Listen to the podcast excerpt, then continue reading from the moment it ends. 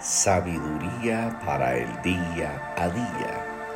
La aflicción labra el carácter. Yo sé, Señor, que tus juicios son justos y que en tu fidelidad me has afligido. Salmo 119, 75.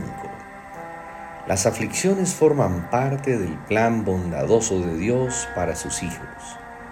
La razón es porque Dios en su fidelidad quiere formar la imagen de Jesús en cada uno de nosotros de una mejor manera, más precisa y más completa.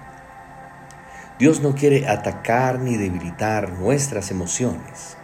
Él quiere formar una actitud mental y fortalecer el carácter frente a las dificultades de la vida.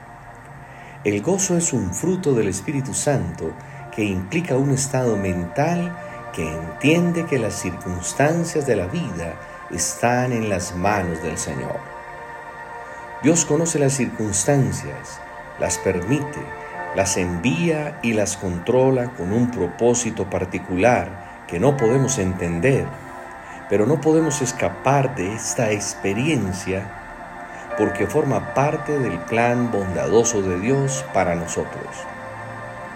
Lo primero que Dios quiere es que tengamos una disposición en el corazón frente a las aflicciones que debemos atravesar, porque éstas van a durar mientras estemos en esta tierra. No hay forma que no atravesemos por aflicción, tribulación, dolor, pérdidas, soledad, desilusión o sequedad.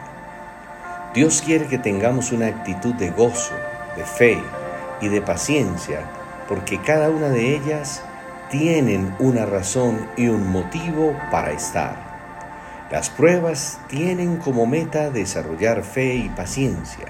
Esto debe mover nuestro entendimiento a poner toda nuestra confianza en Dios. Es por eso que oramos. Padre, gracias porque las aflicciones labran nuestro carácter, le añaden hierro y nos acercan a la imagen de Jesús. Padre, gracias porque en cada aflicción estás en nosotros. Feliz y bendecido día.